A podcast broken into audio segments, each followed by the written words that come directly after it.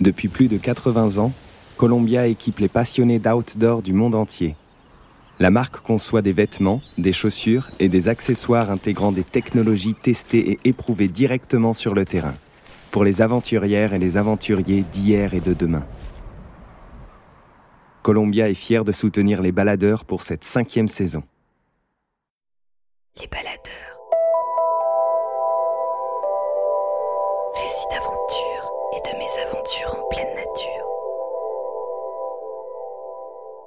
Un podcast du média Les Others. Rendez-vous sur Instagram, at Leothers, L-E-S-O-T-H-E-R-S, pour découvrir notre magazine papier et tous nos autres formats. Il a fallu 27 heures de bus à l'activiste écologiste Camille Etienne pour rejoindre le micro de ce dernier épisode de la saison 5 des Baladeurs. La veille encore, au Portugal, à l'occasion du sommet des Nations Unies pour l'océan, elle vaquait à ses occupations, à savoir identifier des menaces environnementales urgentes, rassembler des équipes compétentes afin d'étudier des alternatives et interpeller les dirigeants pour les mettre face à leurs responsabilités. Derrière cette image publique, pourtant, faite de discours solennels et de cérémonies officielles, Camille Etienne est tout autre. Une enfant des montagnes, dont le cœur et l'esprit regardent vers l'extérieur, là où le vent souffle sans cesse et où le froid irrite les joues.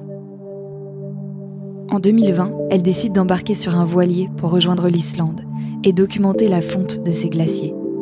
Avec Jade et Solal, ses deux amis de toujours, elle découvre alors la dure vie à bord les quarts de nuit glaciales, les remontrances du capitaine et la ténacité du mal de mer. Si l'orage finit par passer, faisant de cette traversée un voyage initiatique au milieu de l'Atlantique Nord, l'accalmie sera de courte durée. À l'arrivée, à Reykjavik, les glaciologues n'ont que de tristes nouvelles à annoncer. Il y a une question qui, m'obsède, c'est pourquoi est-ce que tout le monde euh, dit savoir qu'il y a une urgence écologique, pourquoi est-ce qu'on n'est que quelques-uns à réellement euh, faire la priorité absolue de nos vies? Et cette question, elle m'obsède de plus en plus. Et donc, euh, j'ai décidé de faire une pause dans mes études et euh, de prendre un an pour aller essayer d'y répondre. Le début de cette histoire, c'est d'aller voir, d'aller m'attaquer à l'origine de cette fameuse fonte des glaces qui, moi, a été mon, mon grand déclic quand j'étais jeune d'aller là où ça fond le plus, d'aller le plus au nord possible et donc d'aller euh, en Islande. Donc il y, a, quelques mois, euh, il y avait une grande pandémie mondiale, ça échappé à personne. Et là, je suis contactée par euh, des navigateurs scientifiques qui m'appellent pour me dire Camille, on fait une expédition. Il nous reste une place, voilà, si tu veux venir. Je me demande encore pourquoi ils m'ont demandé à moi en réalité. Hein. J'étais, assez touchée, mais, mais je pense parce que c'est compliqué pour les scientifiques de euh, donner accès à ce qu'ils découvrent. C'est très frustrant quand on passe des, heures et des heures à travailler sur un sujet extrêmement grave et que on sait que ce qu'on découvre peut apporter à l'humanité énormément. Ça doit être très frustrant de, voir que ça dépasse pas nos rapports, que les décideurs pour qui on fait tout ça euh, les prennent pas en compte. Donc, je pense qu'ils avaient ce besoin de dire on va parler directement à, à une jeune qui, elle, va vivre les conséquences de ce qu'on annonce. Je pense qu'il y avait de ça. Et moi, je leur ai dit, mais juste, j'ai jamais euh, navigué de ma vie. Je viens de la montagne, euh, j'ai peur de l'eau. Enfin, c'est pas. Euh, enfin, mais en même temps, oui, évidemment, bien sûr. Et en fait, on commence à monter cette expédition pour aller au Groenland. Et pandémie fait que le, Groenland ferme, que toutes les, expéditions sont annulées. Et donc, du coup, bah, je peux plus aller là-bas. Mais c'était devenu tellement un désir fort en moi que ce qui était devenu un coup un peu du hasard était devenu une quête de sens hyper profonde de me dire, mais je vais aller trouver la réponse à ma question loin, que en fait je pouvais pas me dire que c'était plus possible.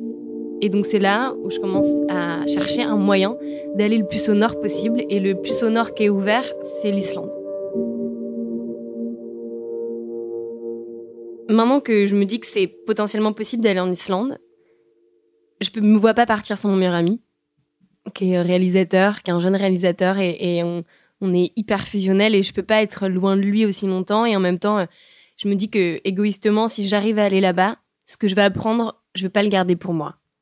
Et moi, ce que je sais faire, c'est écrire, mais je sais pas raconter différemment. Et je me dis que je vais voir des choses tellement belles et, tellement bouleversantes où parfois les mots ne suffiront pas, qu'il faut que j'embarque avec moi euh, quelqu'un qui va pouvoir savoir raconter une histoire différemment avec sa caméra. Donc ça, c'est Solal. Et avec Jade, qui est euh, une autre de mes meilleures amies, qui est danseuse. du coup, je me dis qu'avec euh, le corps, avec les images et avec ma voix, mes mots, bah, on arrivera peut-être à ramener quelque chose de fort de ce voyage-là. Et à partir de là, commence le branle-bas de combat pour trouver un bateau. Donc, on est trois amis qui ont jamais navigué. Et je connais rien, j'ai peur de l'eau. Enfin, j'ai, je suis vraiment partie des gens qui ont peur quand ils voient pas euh, leurs pieds, quand il y a des algues qui les touchent. Enfin, et je me dis, je vais aller me mettre vraiment super loin dans la mer et je verrai que de l'eau, mais rien que d'y penser, ça m'angoissait. En plus, je suis malade. Rien que quand je prends le bus ou un peu la voiture, je me dis, mais comment est-ce que tu vas, tu vas avoir le mal de mer de l'espace? Mais ce truc-là est plus fort que moi. J'ai vraiment ce besoin d'aller là-bas, de partir, de voir ce qui se passe. Et donc, on se met à, à chercher un bateau. Et comment est-ce qu'on fait pour trouver un bateau quand on est trois qui n'ont jamais navigué de leur vie? On regarde sur la bourse aux équipiers, qui est euh, un espèce de blabla car des, bateaux. Et en fait, c'est un échange de bons procédés, c'est-à-dire que c'est comme si tu faisais du stop, où euh, tu vas t'engager à tenir des cars, à, faire à manger, à aider sur le bateau. Euh, et comme ça, ça fait un peu la compagnie aux marins qui font leur longue route. Et donc, on trouve un bateau sur la bourse aux équipiers on met cette annonce-là sans vraiment trop y croire. On a, demandé de partout. Euh, et, là, on a euh, trois jeunes qui nous appellent et qui nous disent euh, Bon, on est, on est aux Açores. En gros, on fait pendant deux ans le tour du monde pour suivre la migration des baleines. Et ils étudient, font la science participative, c'est-à-dire que c'était des anciens ingénieurs du son qui travaillaient dans le spectacle. Et ils ont inventé un système pour enregistrer le son des cétacés et ensuite le donner à la science. Et ils disent, mais là, on est aux Açores, mais euh, si vous voulez, on peut faire euh, deux semaines de détour pour venir vous chercher. J'étais dans mon quotidien hyper pressée. À ce moment-là, je suis dans le truc de être énervée quand il y a une minute d'attente au métro, être dans une urgence constante, l'urgence climatique, l'urgence des médias, un truc très très euh, sollicité de partout. Et là, il y a des gens qui me disent, on va faire deux semaines de détour. Et moi, j'y croyais pas. Vraiment, j'y crois pas. Et, et là, on les appelle. Et on découvre que euh, si, ils sont sincères et que, qu'ils ont envie de, de nous faire vivre cette expérience-là. Qu'ils croient en ce qu'on a envie de raconter et que c'est important pour eux, que c'est leur manière euh, d'agir et donc, euh, donc qu'on embarque dans, dans un mois.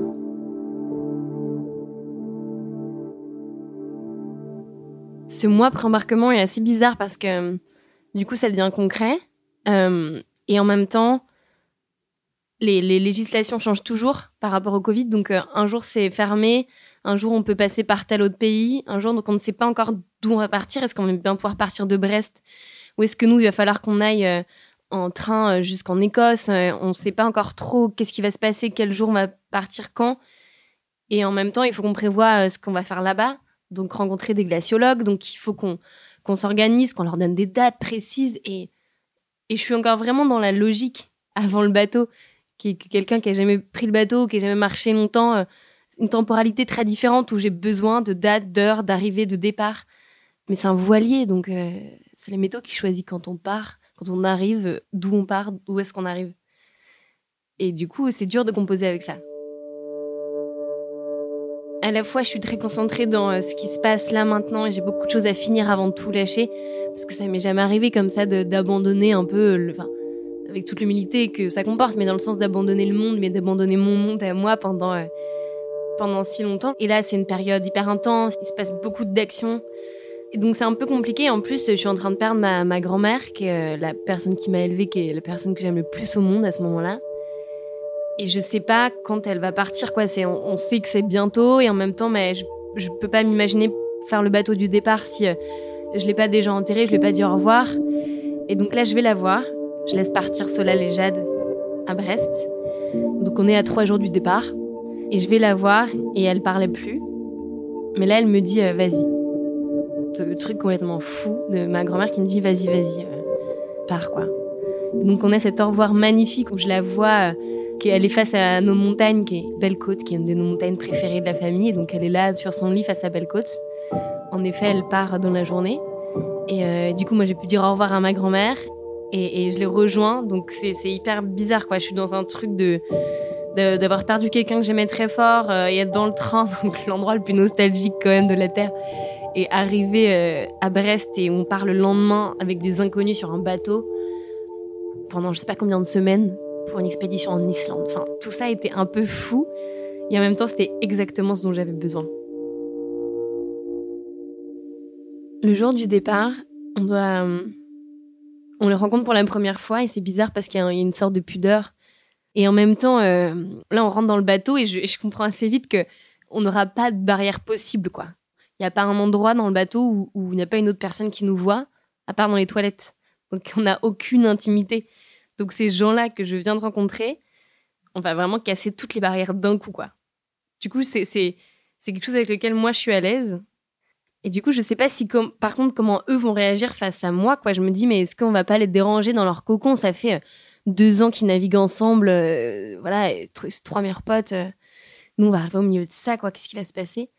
Et donc, on va d'abord faire les courses tout simplement pour partir sur le bateau. Donc, on va sur le marché et on prend tout en quantité, mais énorme parce que bah faut qu'on parte pendant plusieurs semaines en mer et donc il y a rien quoi. Donc faut penser à absolument tout et j'ai l'impression qu'on dévalise le marché de Brest les petits producteurs. Et, en même temps, je suis hyper fière de leur dire qu'on part euh, en bateau naviguer. Je fais trop semblant que je suis une grande marine qui part en Islande. Alors que j'ai jamais monté sur un bateau et qu'en vrai, à ce moment-là, j'ai, super peur, quoi. Dans le bateau, il y a Charlie qui est le capitaine, Genola et Clem. Et euh, c'est marrant parce qu'ils ont vraiment, pour moi, le même, euh, le même physique, un peu, enfin, le même regard et les mêmes mains, surtout que les gens en montagne qui euh, ont ce truc un peu euh, d'abîmer par le soleil, d'abîmer par le dehors et en même temps euh, un regard hyper vif. Je pense que sur le moment ça contraste avec nous parce que on arrive de Paris avec nos affaires et en même temps, en même temps pas tant que ça parce que moi c'est un truc au fond de moi. Enfin j'ai été élevée comme ça, mais mes parents ils ont toujours fait un peu. Je savais pas marcher encore que j'attendais quand ils grimpaient en bas des voies et du coup je sais à ce moment-là que je veux renouer avec quelque chose de profond. Et hum, je crois que j'ai hâte à ce moment-là, un peu sans le dire aux autres, sans trop même me l'avouer, mais je crois que j'ai hâte de. Je sais pas, de pas prendre de douche. j'ai hâte d'être sale, j'ai hâte d'être un peu sauvage, quoi. Enfin, il y a vraiment ce, sentiment-là où, je me sens hyper libre. Ce truc d'être hyper libre et d'être hyper euh, dehors tout le temps et, et d'y prendre un, espèce de plaisir dans l'inconfort. Je sais que ça va arriver j'ai hâte.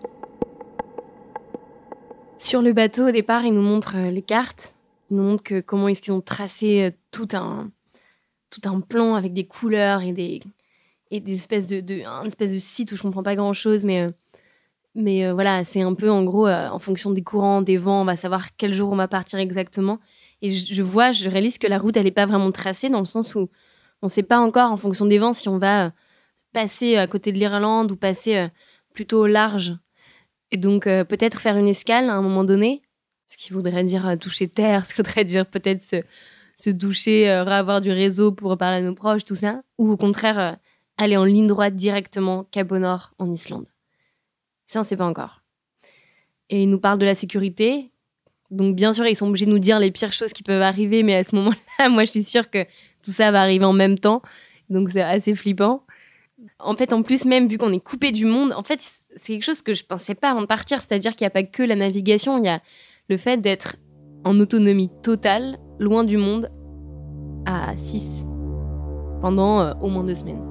Et donc, on a des médicaments, de trucs hyper graves, de euh, recoudre, enfin, de si on fait une hémorragie interne, si on fait des trucs où, euh, du coup, moi, je me dis, waouh, mais attendez, je sais pas si vraiment je serais capable de vous faire un pansement comme ça ou de ou de faire je sais pas quoi là. Mais ok, bon, on va voir, ça va le faire. Donc j'écoute, je me essaie de me concentrer, de me dire euh, c'est bon, ça, va aller, tu, vas gérer. Il nous brive beaucoup sur ça, sur la sécurité, sur la vie à bord. Et moi j'ai aussi une grande angoisse, c'est celle du mal de mer, qui peut paraître anecdotique face à tout ça, mais euh, vraiment c'est c'est un gros truc pour moi. Donc donc là on est sur le bateau, je leur dis pas encore, je me sens déjà, je sens que ça tend quoi. Alors qu'on est, on est, on est à Brest, au Caire, quand même. Donc là, je me dis, mais là, ma pauvre, ça va être long, quoi. Ça va être vraiment long. Le bateau, c'est un tout petit bateau. C'est un tout petit bateau qui doit faire 12 mètres. L'Eco Harvik, il s'appelle. Et en fait, ce bateau-là, à la base, il est fait pour trois personnes. Ça fait, euh, ils ont trois cabines. Il y a une petite cabine où en fait, c'est, c'est un peu le garde-manger, quoi.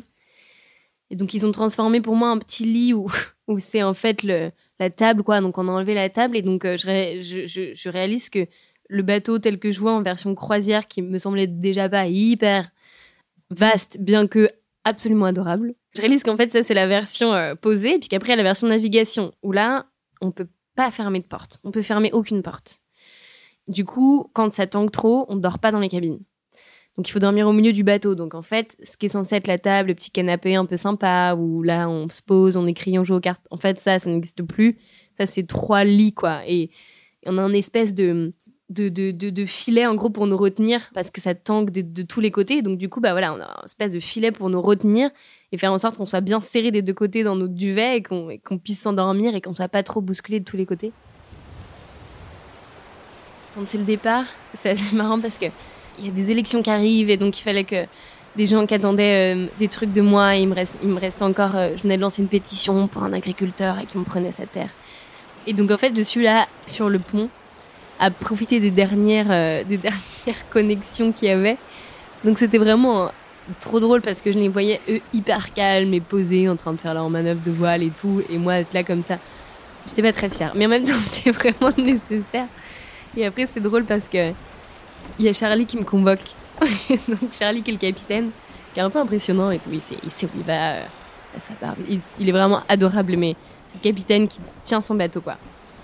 Et, je lui dis, je, je sais pas trop, ce que je, est-ce que je prends des médicaments ou pas pour le mal de mer, comment est-ce que je gère ce truc-là parce que je te jure, j'ai une oreille interne qui est pas bien. Il me dit non, non, non, non, non, tu arrêtes tout de suite. Le mal de mer, c'est juste ton cerveau qui comprend pas pourquoi est-ce que ça ne bouge pas pareil dehors que est-ce que ça bouge à l'intérieur.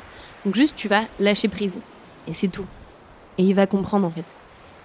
Et je lui dis, mais il est super mignon avec ce truc de développement personnel, mais euh, là, moi, j'ai déjà envie de vomir, ça fait même pas trois heures qu'on est parti. Donc, euh, il me dit, euh, plus tu étais incapable de lâcher prise avant le départ, plus tu étais dans un quotidien de contrôle, d'urgence, de, tension, plus ça va être difficile.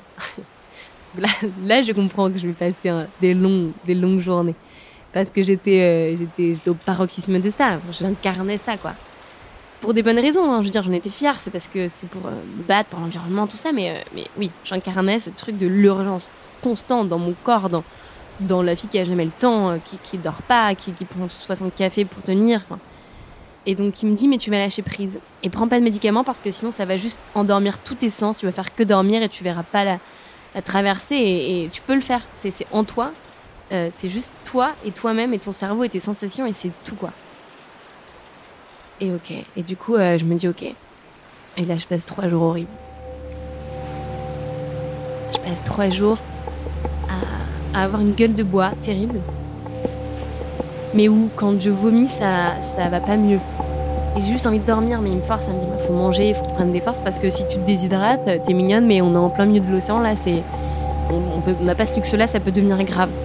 Et je veux participer en plus à ce qui se passe au bord parce que je vois que ils sont là, ils font leur quart de nuit, euh, euh, ils font à manger et tout. Et nous, ça fait trois jours qu'on est tous les trois incapables de se lever. C'était juste si je ne regardais pas l'horizon ou que j'étais pas allongée en train de fermer les yeux, je, je vomissais. J'avais une nausée terrible. Et donc, euh, et donc voilà, ces trois jours passent. Et là, à un moment donné, j'en ai vraiment marre. Et je crois que je décide. Hein, il y a ce truc dans mon cerveau de c'est bon, je lâche prise, on y va. Et depuis, c'est fou, mais vraiment depuis, je n'ai pas eu le mal de mer pendant toute la traversée.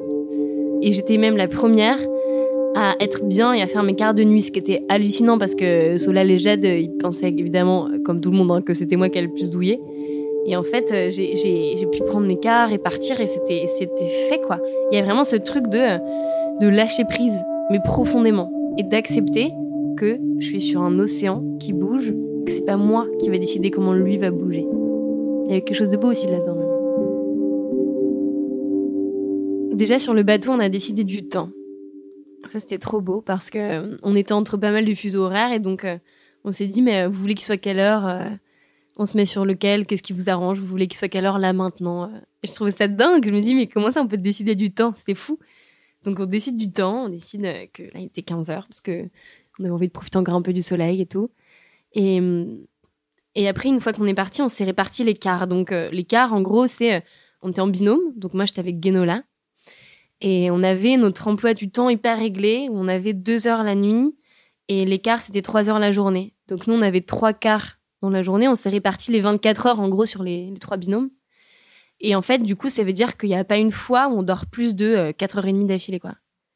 Mais du coup, il y a quelque chose d'assez calme, c'est que vu qu'il y a toujours quelqu'un qui est un peu en train de dormir, une sorte de silence. Et du coup, euh, faut pas avoir peur du vide.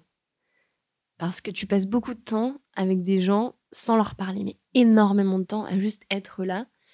Et au début, moi, mes cartes, je sais pas faire parce que j'ai jamais navigué. Donc, du coup, j'ai l'impression de me lever pour rien, quoi, et de, enfin, de faire ce que je peux. Mais euh, très vite, je, me fais cette mission de dire, mais je me lèverai juste pour être là avec elle et pour dire, mais tous les jours, je serai là, je me, lèverai. Le moment de se lever pour aller dans le car, c'est euh, compliqué parce qu'il fait froid et qu'il fait tout le temps humide. C'est tout le temps une porte ouverte, on n'est jamais au sec. Et du coup, on a ce truc de remettre tes mêmes habits qui, sentent au fur et à mesure des jours de plus en plus mauvais. Et on n'a pas de douche, évidemment. Et donc, vraiment, de, jour après jour, tu, remets tes habits sales et tu, ressens cette espèce d'humidité sur toi. Et tu te lèves et tu réfléchis pas et tu vas dehors, quoi. Vraiment, le truc que tu as le moins envie de faire quand t'as pas envie de te lever, c'est aller dehors, euh, prendre des vagues dans la tête euh, par euh, moins je sais pas combien, quoi. Mais c'est ça, le, ça qu'il faut faire.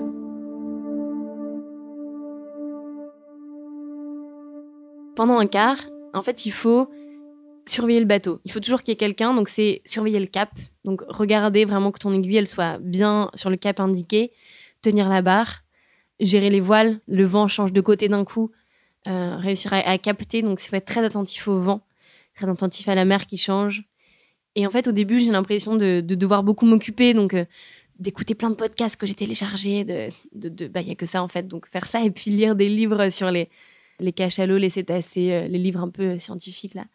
Donc je lis ça à balle, je me mets à faire des fiches sur les baleines. Et donc voilà, je me fascine pour ces choses-là qui sont un qui est un monde très loin de moi. Au début, j'ai besoin de l'impression de devoir me remplir, et puis plus le temps passe, plus je prends un plaisir mais extraordinaire à cette lenteur, à juste être là, à regarder l'horizon, mais pendant des heures et des heures et des heures, et je me lasse pas honnêtement, je me suis jamais ennuyée et c'est fou. Enfin, mais moi, ça m'étonne, mais je me suis jamais ennuyée une seule seconde. Alors que les journées étaient les mêmes, quoi. Enfin, les journées étaient les mêmes et à la fois tellement différentes parce que la mer avait jamais la même couleur. C'était fou. ça, c'est ce qui m'a le plus fasciné, c'est que ça, impressionne un peu les gens quand ils connaissent pas la neige. Moi, je connais plus ça, par exemple, en Finlande, où j'ai étudié.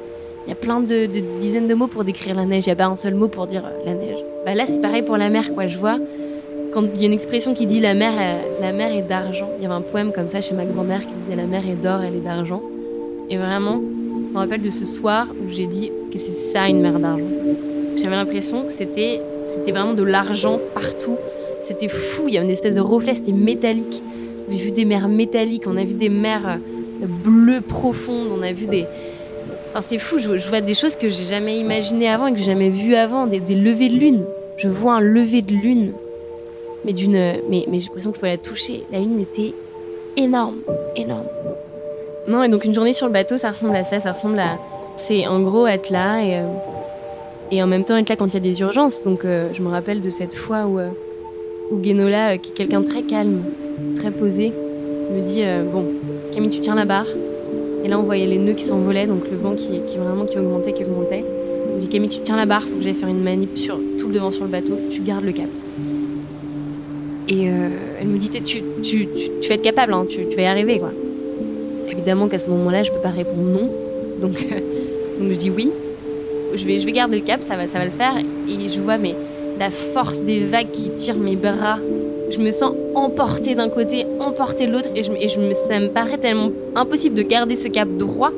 Et en même temps, plus ça avance, au fur et à mesure des minutes, plus je comprends un peu le langage du bateau. Et j'ai l'impression. Euh, d'être sur un cheval ou d'être avec un être vivant où en fait euh, j'arrive à, comprendre un peu sa sensibilité ou quand je mets un tout petit coup là bah en fait ça, ça, ça emmène le bateau beaucoup plus à droite que ce que j'avais imaginé et sur ce moment là j'ai vraiment eu l'impression de comprendre et de me dire d'accord c'est un, être vivant le bateau enfin c'est bête mais en tout cas il est sur un être vivant il est, il est sur, un, sur un océan immense et il fait il compose avec plein de force que ce soit l'eau que ce soit le vent euh, que ce soit sa coque, que ce soit euh, la manière dont moi euh, j'interagis avec la barre.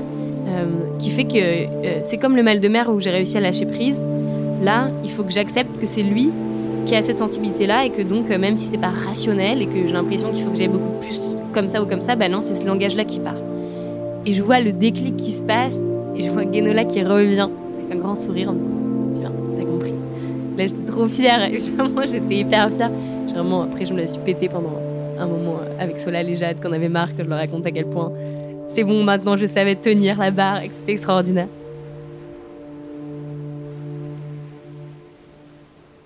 Il y a juste un moment donné où il y a une scène magnifique, où il y a un coucher de soleil qui est là, et, euh, et c'est les premiers dauphins qu'on voit. Je m'avance vers le, vers le, vers le pont, et là, on a, mais euh, vraiment, je sais pas, trois, quatre dauphins qui jouent avec la coque et, euh, et, qui nous quittent pas. Et donc là, j'appelle Solal et Solal arrive avec sa, avec sa caméra. Donc je, vois que Solal à ce moment-là euh, a compris que, son moyen d'être sur le bateau, c'était aussi de raconter cette histoire-là, ce qu'on vivait là. Et Jade aussi, c'est assez drôle parce que Jade, elle, elle vient pas de, de ce milieu-là. Elle a pas connu euh, vraiment euh, ce rapport à la nature, ce rapport à, à tout ça. Donc elle a un peu presque ce syndrome d'imposteur de dire mais euh, moi je vais pas pouvoir trouver mes merveilles devant une baleine. Je sais même pas ce que. Enfin, je veux dire, là, on est avec des gens qui, qui Guénola, Clémence et Charlie, ils, voient un espèce de, geyser au loin, ils disent Ah, bah, c'est une baleine de Milk ici que nous. Je me dis, mais comment ils font ça On a juste vu un peu d'eau qui sortait, ils sont une capacité.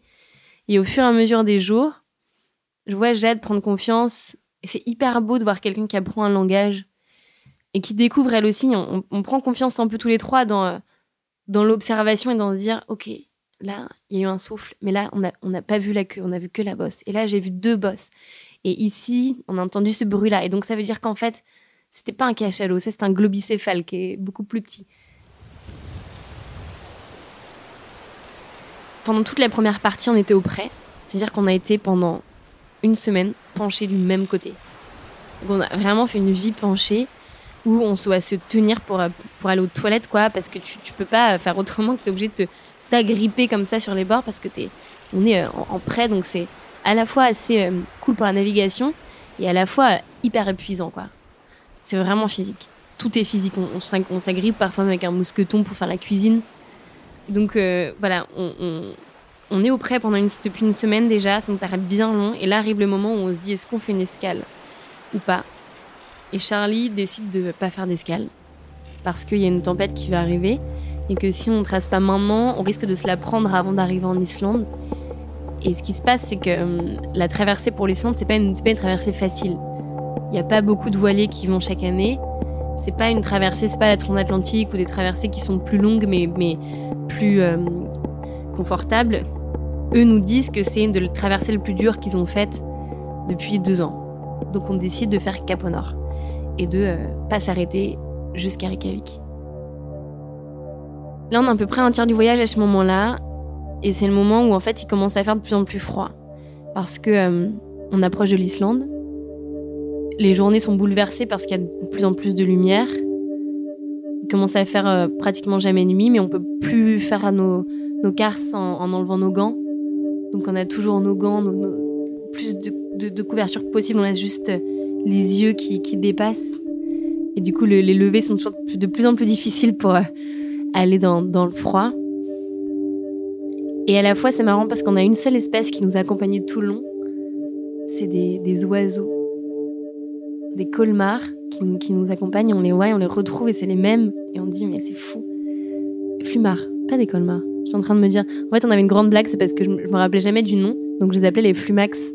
Donc, ils se moquaient. Et du coup, c'est bien. Ils vont être fiers de moi quand ils vont m'écouter. Je me suis encore trompée de nom, mais je sais que c'est les Flumards. nos petits, oiseaux blancs et gris magnifiques. Il y a une nuit où on se retrouve euh, à avoir une tempête, et, euh, mais qui arrivait d'un coup. Et en fait, on, comprend pas ce qui se passe. C'est-à-dire qu'il y, avait Solal qui est en train de faire son quart. Je le vois descendre en courant et juste Charlie crier les filles monter. Donc c'était pas nous les filles, c'était euh, les deux bonnes marines, Genola et, Clem. Je les vois s'habiller vraiment en, en, 10 secondes, quoi. Sauter dans leur, leur veste et puis euh, monter sur le pont. Et là, on comprend pas ce qui se passe, on, ne sait pas si c'est dangereux ou pas, qu'est-ce qui est en train d'arriver. On voit juste, on, s'est mis tous les trois avec euh, Solène et Jade dans notre duvet. et on regarde et il y a une espèce juste au-dessus de, de nos lignes. Il y a un hublot et on voit euh, les cordes tomber et on a juste la lumière rouge. On, met, on met, une lumière rouge pour euh, pas faire la pollution lumineuse d'ailleurs pour les statistiques et tout ça et pour les gens qui dorment. Et du coup, c'est une lumière infrarouge qu'on a tout le temps dans nos, dans nos frontales. Et on voit juste les lumières comme ça passer sur le hublot, les cordes qui, qui tournent et on entend mais claquer sur le bateau, mais vraiment comme s'il allait casser quoi. Moi je suis sûre qu'à ce moment-là il va casser parce que je sais que c'est pas. Enfin, rationnellement, ça n'est pas possible, mais là je suis persuadée que c'est possible. Je vous jure, je, sais. je me dis c'est sûr, le bateau est en train de casser. Comme si on donnait des coups de marteau, mais hyper fort dans la coque. Et, euh, et on, on, ne comprend pas ce qui se passe, et en même temps on comprend qu'on ne peut pas demander. Qu'il y a beaucoup plus important à gérer que nos petites angoisses, et que là, à ce moment-là, je me dis ma vie est dans les mains de ces trois personnes. C'est-à-dire qu'on est au milieu de nulle part. Et là, on est à un niveau de lâcher prise où je ne peux rien faire. Charlie redescend euh, deux secondes et nous dit qu'on a cassé euh, une des voiles. Et elle s'est déchirée sous la force du vent. Et que ça va aller. Et remonte. et du coup, il remonte et, et, cette nuit est un peu longue, mais, euh, mais ça, ça, a fini par se calmer. Et puis le lendemain, on... ce qui est assez fascinant avec le bateau, c'est que c'est vraiment le calme après la tempête. Quoi. Tu te lèves et puis t'as une mer toute plate avec le bruit des oiseaux, tu vois des dauphins, et puis le, quelques heures après, mais littéralement quelques heures après, ça peut être un truc d'une extrême violence où tu te sens hyper petit et tu sais jamais quoi quand ça arrive. Quand on approche de la fin, c'est assez drôle parce que, en fait, Charlie nous interdit de, mais il a raison, d'aller. Euh, il y a une espèce de molette où en gros on peut actualiser la carte et savoir et ça nous calcule à peu près dans combien de temps on arrive. Et Charlie disait, les règles du début, c'était on le regarde une fois par jour. Parce que sinon, tu deviens addict à ce truc-là, et puis bon, bah, ça change tout le temps, c'est débile. Donc on regarde une fois par jour, et on le regarde quand on fait à la fin de notre quart, on remplit un petit carnet avec euh, tout ce qui s'est passé, les forces du vent, le cap, etc., où est-ce qu'on est, on, on, on, met le point qu'on qui est donc sur cette fameuse carte. Et comme ça, ça sert de euh, boîte noire, quoi. Si jamais on meurt tous et qu'il y a un accident, bah, ils retrouveront ça et ils pourront savoir jusqu'à quel jour, comment ça s'est passé, qu'est-ce qui s'est passé. Donc on remplit toujours assidûment en regardant cette petite carte. Et là, je vois Jade et Solal à quelques jours de l'arrivée qui actualise un peu la carte en scred et, euh, venir dire Oh, Camille, c'est fou Regarde, là, on arrive dans deux jours, c'est incroyable, hyper excité.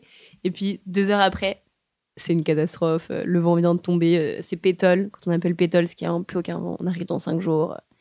Et donc, c'est un peu drôle parce qu'à ce moment-là, moi, je me sens avoir une saudade c'est euh, la nostalgie heureuse et j'ai pas envie de rentrer. Et je le dis pas parce que bien sûr, euh, on fait des blagues tout le temps sur euh, oh, qu'est-ce que vous allez faire en premier, prendre une douche ou ou manger autre chose que je sais pas de la polente parce qu'il ne reste plus grand chose de frais au bout d'un moment. On fait des blagues sur ça et moi j'ai un peu ce truc là qui monte où je me sens un peu seule où je me dis mais moi j'ai pas envie d'arriver parce que cette sensation d'être coupée du monde et de me dire le monde peut s'effondrer je ne saurais pas ce qui se passe. Je suis pas là. Que ce soit mon monde ou le monde, où il y a un peu ce truc de cette extrait du monde, cette protégée dans cette petite bulle. À la fois, je me mets très en danger physiquement, et à la fois, je me sens plus que jamais en sécurité. Ce qui est très paradoxal, et, mais je me sentais vraiment en sécurité, et, euh, et j'avais presque pas envie de devoir rallumer mon téléphone, de revoir tout ce qui se passait, de voir tout ce que j'avais manqué, en fait, de plus pouvoir détourner le regard parce que c'est facile finalement aussi de me dire, mais là, bon, bah, j'ai prévenu tout le monde, je suis pas là, je suis pas là, je peux rien faire. Dans tous les cas, je suis au milieu de l'océan, donc on m'en voudra pas de pas être là. Et à la fois, je venais de découvrir aussi quelque chose de très beau. Je venais de découvrir euh, l'océan. Et vraiment, je, je connaissais pas ça, j'avais peur. Ça je pense qu'on a peur de ce, qui nous fascine aussi en même temps, et donc c'était déjà un peu les deux, mais je découvre dans cette traversée que ce monde que je croyais silencieux, vide, noir, porte toute la vie. Enfin, c'est quand même l'origine de la vie. Nous, on vient de là. Euh, Dans notre sang, on a une composition qui est semblable à celle de l'océan. C'est fou. On, est, on est fait. Notre corps, c'est trois quarts d'eau, quoi. Enfin, on est, c'est quand même fou. On, fait partie de ce monde-là, et moi, je, je n'avais absolument pas conscience. Et j'ai l'impression d'avoir vraiment ouvert une boîte de Pandore.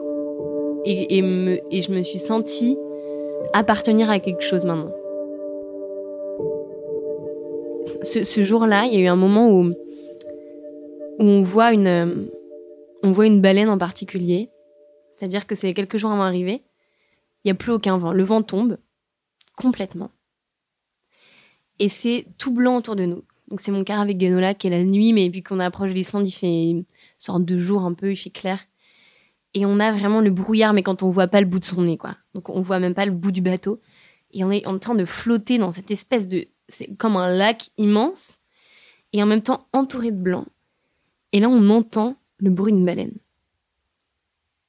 Et ce qu'il faut savoir, c'est que quand on est dans la coque, on entend le bruit des animaux qui ont l'impression que c'est juste à côté de nous, en fait.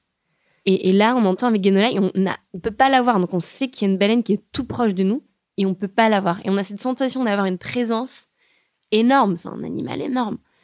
Et d'être accompagné par cette baleine. Et il y a ce truc hyper fou de. Je me dis. Euh, je sais pas pourquoi ça m'a bouleversé autant, mais ça m'a fait cette sensation de. de justesse absolue. Comme une note de musique qui est parfaitement juste. Ou l'idée de me dire, mais tout ce que je fais prenait sens pour ce moment-là comme si euh, tout ça valait le coup, comme si euh, tout euh, les fois où je me dis mais à quoi bon, pourquoi et que je sais pas trop expliquer avec des mots quand on me dit mais pourquoi tu tu t'embêtes autant, bah, c'était pour ça quoi, pour cette sensation là à ce moment et c'est quelque chose qui me dont je, me souviens souvent.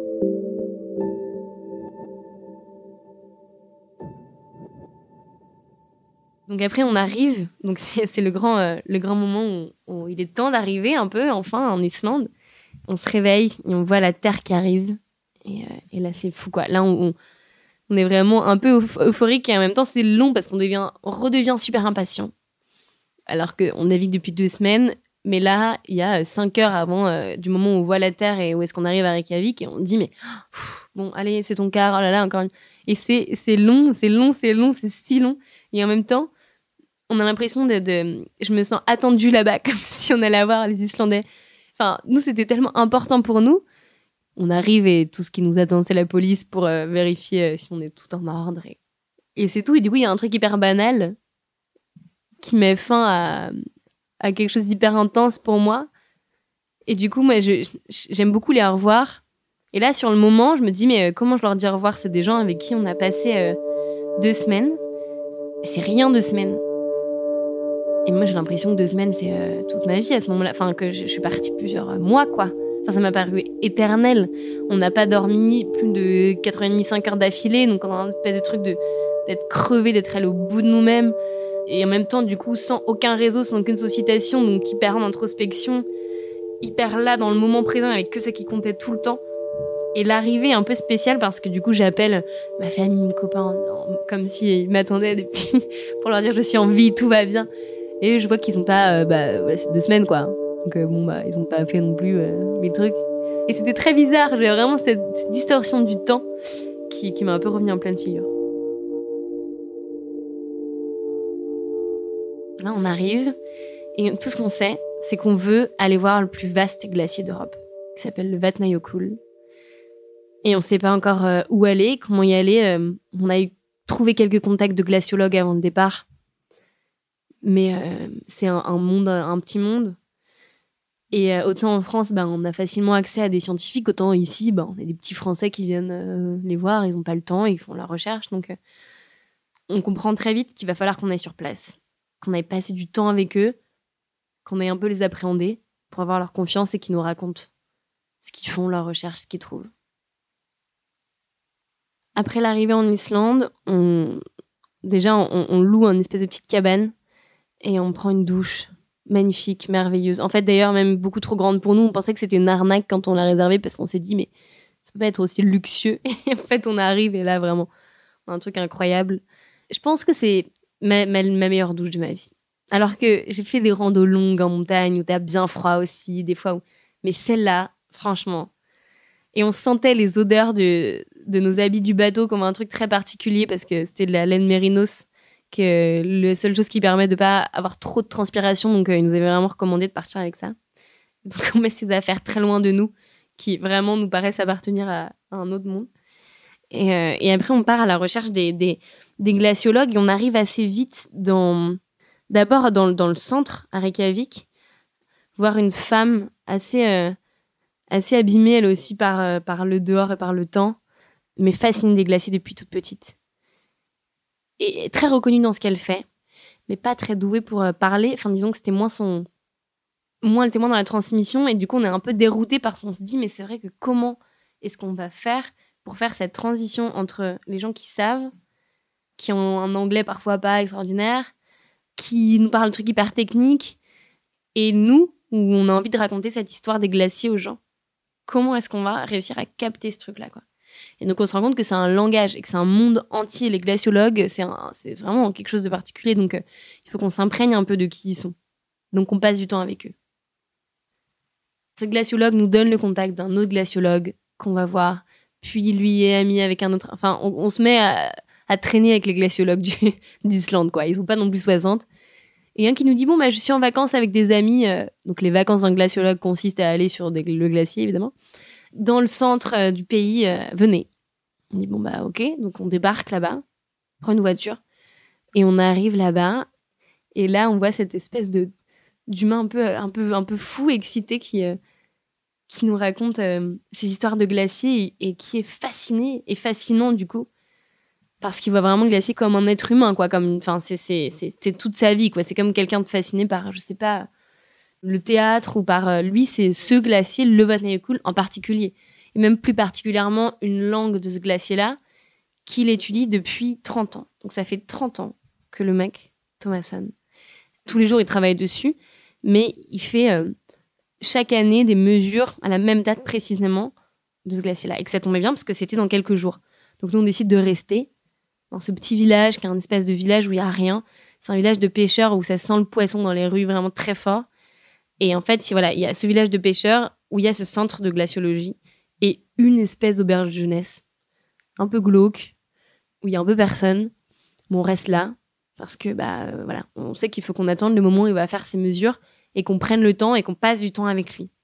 Et il nous amène, arrive le moment où il nous amène voir le glacier.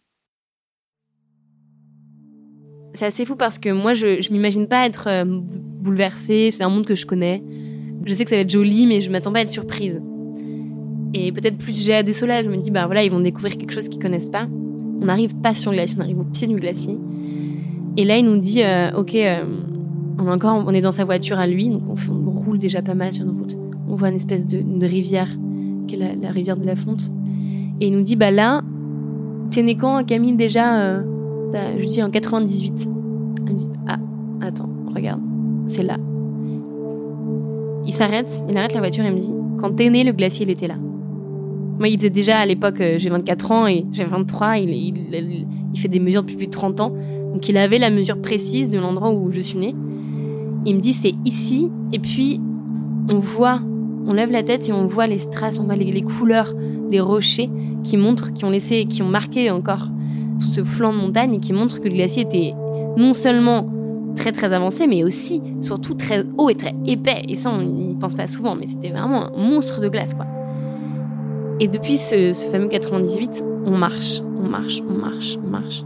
Mais ça dure, mais je sais pas si c'est la sensation que ça m'a faite de me dire de voir les années défiler, de voir ma vie littéralement défiler jusqu'à l'arrivée du glacier. Ou que c'était vraiment très long, mais ça, ça m'a vraiment par une éternité. On a marché bien 30 minutes avant d'arriver à l'endroit où, euh, où était le glacier en ce moment. Et lui-même était ému et nous racontait que cette année, c'était la plus grosse fonte pour le glacier. Il avait perdu 300 mètres en un mois. 300 mètres en un mois. Et donc on, se tient à 300 mètres du glacier et on, et on, et juste, enfin, il se passe un truc. Euh, moi, je vois Solal très ému, ce qui, euh, ce qui arrive jamais. C'est vraiment Solal ne pleure jamais. Mais il y a ce truc de euh, tout le monde le sait, les glaciers fondent vite. Mais là, l'idée de voir ce monstre de glace, qui est quelque chose de très menaçant, de très fort, de très puissant, et on voit la rapidité avec laquelle la fonte est là. On voit, on voit le débit d'eau hyper impressionnant de cette fonte-là. Et on voit qu'en un an, il s'est passé ça. Pas juste été-hiver, mais été-été on se dit, ok, c'est hallucinant. En gros, on a vraiment l'impression de comprendre et de voir envie de crier au monde, c'est pas pour demain, c'est pas pour les générations futures, c'est pas un changement lent face à une rapidité d'une crise, du Covid ou face à une rapidité des crises économiques ou peu importe. Ce qu'on vit est juste hyper urgent. Et ça m'a mis une claque d'urgence à ce moment-là que j'oublierai jamais. Après ce moment-là, ils nous amènent et ils nous disent que vous voulez voir une grotte ça contraste vachement avec euh, cette, idée de à la fois de vulnérabilité très grande parce que je me dis nous petits humains on arrive à faire ça, à défoncer à ce point-là ce glacier, et à la fois cette force immense du, du, glacier. donc on va dans cette grotte, qui est un endroit mais sublime. En fait, c'est sous le glacier. Donc c'est une grotte de glace. Vous imaginez avoir au-dessus de nos têtes juste du bleu translucide, une glace translucide euh, comme on voit dans les films. Et euh, la lumière qui rentre par le dessus. Et, en même temps, on est submergé de glace. Et au fond, il y a une rivière. Donc ça, c'est une grotte qui s'est formée sous glacier comme ça. On peut se tenir debout. Je peux même euh, lever la main et je touche le plafond. Et il y a des bulles d'air au sommet, une espèce de sorte de, bulles d'air, un peu comme on pourrait faire des bulles dans dans notre verre avec une paille. Et il nous dit, mais ça, c'est de l'air qui date de plusieurs milliers d'années. Et c'est hyper précieux parce que ça nous donne une connaissance qu'on n'a aucun autre moyen d'avoir sur l'atmosphère de l'époque. C'est vraiment de la connaissance pure, c'est de l'histoire qui est détenue dans ces bulles-là. Et du coup, je dis, mais ça fond le glacier, ça va partir. Il me dit, oui, bien sûr. Il me dit, en fait, on condamne, on condamne une bibliothèque entière. C'est de la connaissance qu'on n'aura plus jamais. Donc on prive des générations futures d'un savoir. Et à ce moment-là, je réalise aussi que une dimension très forte de ce voyage, c'est que c'est pas que la glace qui font, c'est qu'avec ça, c'est des histoires, c'est des gens qui, euh, qui ont vécu toute leur vie ici, c'est des, milliers d'années avant nous, avant même l'ère après-industrielle, qui étaient contenus dans ces géants de glace qu'on est en train de, de, de faire disparaître, tout simplement. sur le moment, je pense que je suis, je suis émue, mais en même temps, c'est une émotion très juste et je, je, préfère toujours avoir le courage à lucidité. Je préfère toujours, comme dans Matrix, choisir la, pilule qui fait que je, sais dans quel monde je vis. Et donc, à la fois, je me sens très bouleversée et quelque chose de très sérieux qui se joue là. J'ai vraiment l'impression d'un moment très solennel, en fait. C'est encore plus solennel que des fois où on voit tous les gens en costume ou qu'il y a des grands discours de, des présidents ou tout ça là, je, sens quand même ce truc de mystique républicaine et qui parfois semble un peu faux. Mais là, il y a ce truc hyper solennel qui se joue, je sais pas pourquoi.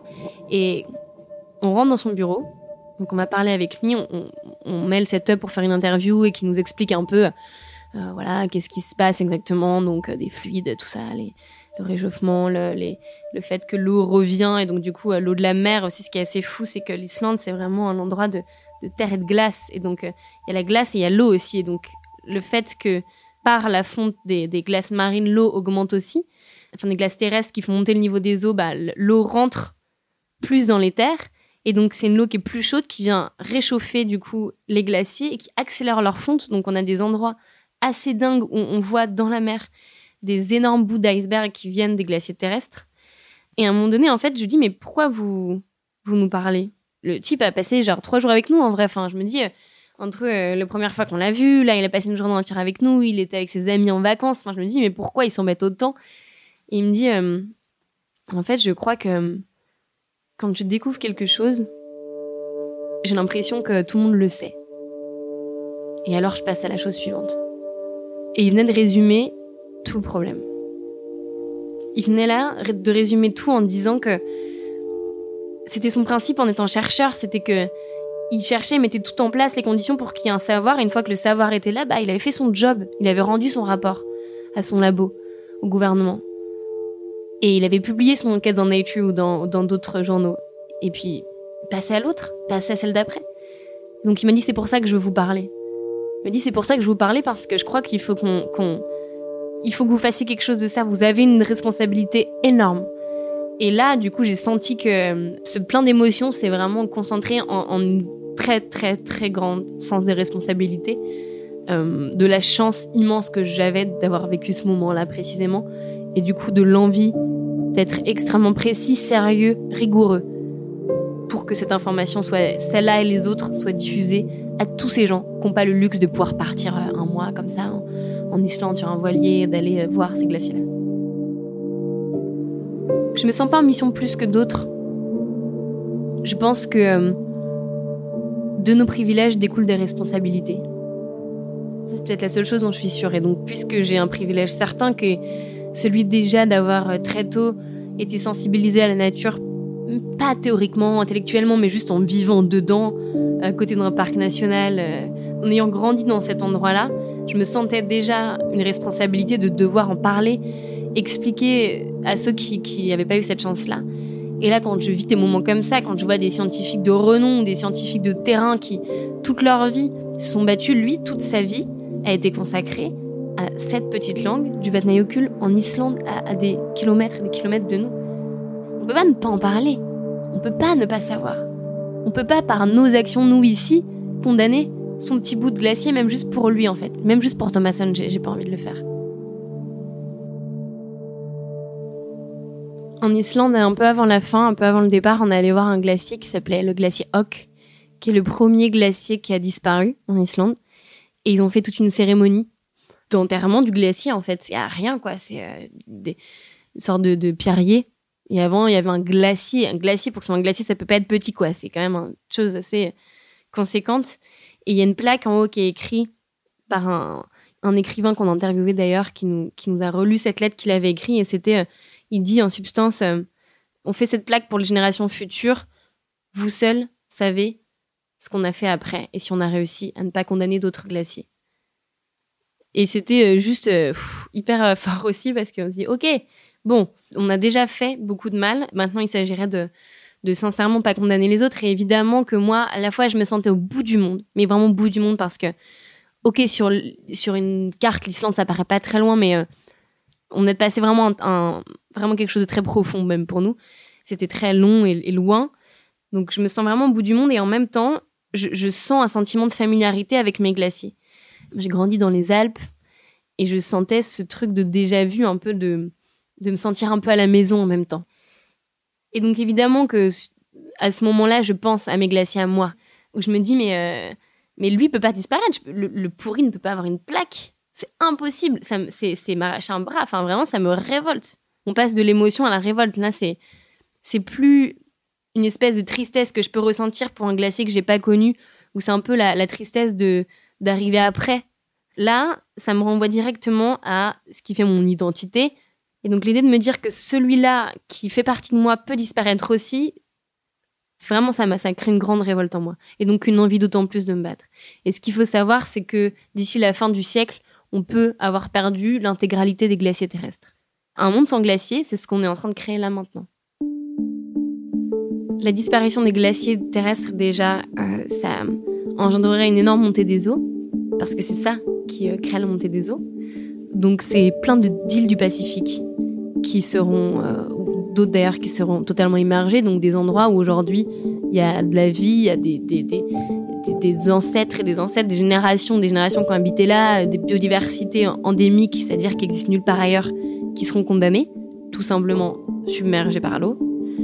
Et dans, l'espace de nos vies, hein, je parle de nous là, qui écoutons ce, qui m'écoute aujourd'hui, on pas connaître ça. Il y a des endroits qui vont disparaître.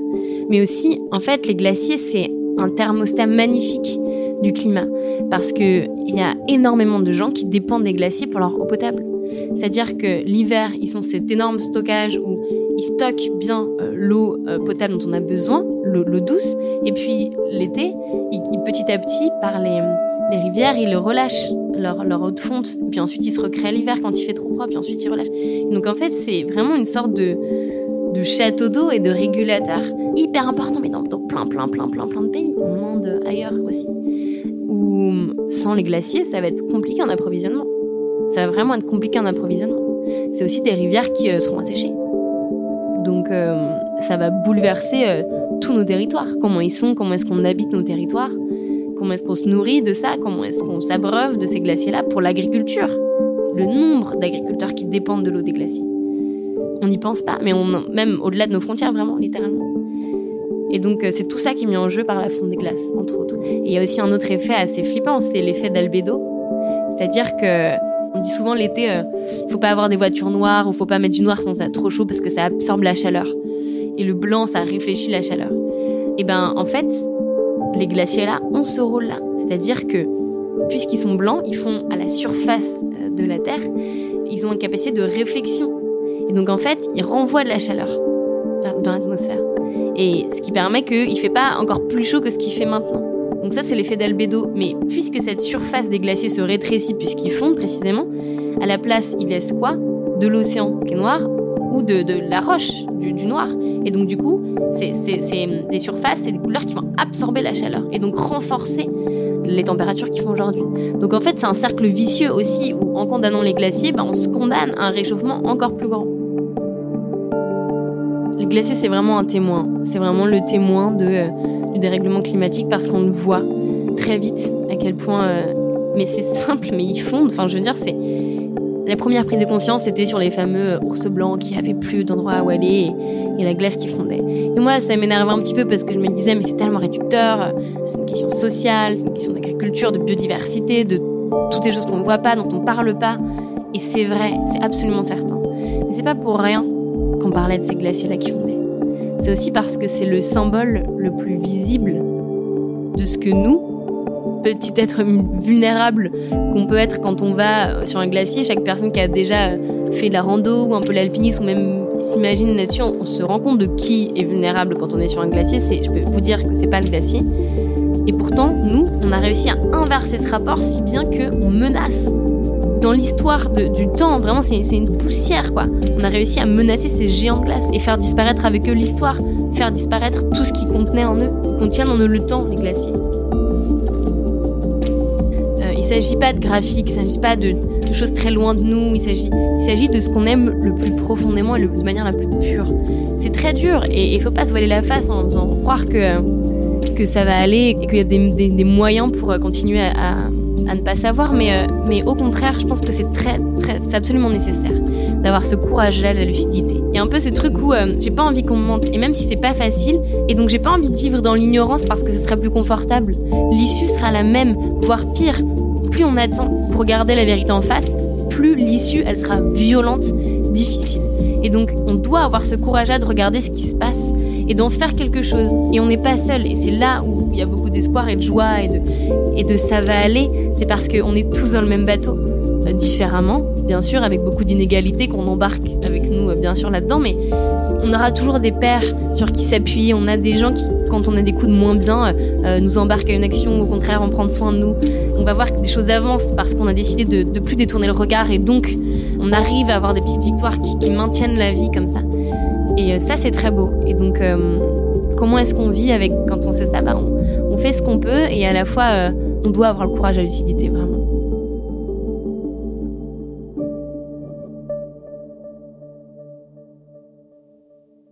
À l'heure où l'on enregistre cet épisode, la France subit déjà la seconde canicule de l'été.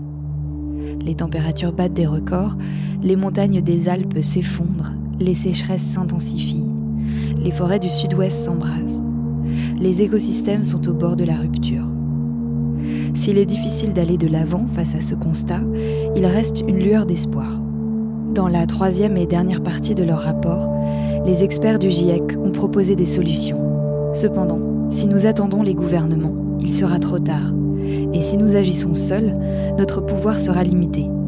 Mais si nous agissons en tant que communauté, nous pourrions avoir un impact considérable et faire bouger les lignes plus rapidement. Il est urgent d'imaginer une nouvelle manière d'habiter le monde. Merci à Camille Etienne pour son témoignage et pour son combat quotidien. Si vous souhaitez rejoindre des groupes pour mener des actions écologiques près de chez vous, retrouvez-la directement sur Instagram. Merci à toutes et à tous d'avoir écouté cette cinquième saison des baladeurs. On espère que ces douze épisodes vous ont transporté au plus proche de la nature. Merci à toute l'équipe, Thomas Fir à la réalisation, Chloé Vibo et Capucine Lebeau au montage, Nicolas Deferrand à la composition musicale et sound design, Clément Saccard à l'écriture et à la présentation, Laurie Galigani au mixage et Nicolas Alberti à l'accompagnement. Et merci à Columbia de nous avoir accompagnés sur cette cinquième saison. À l'année prochaine.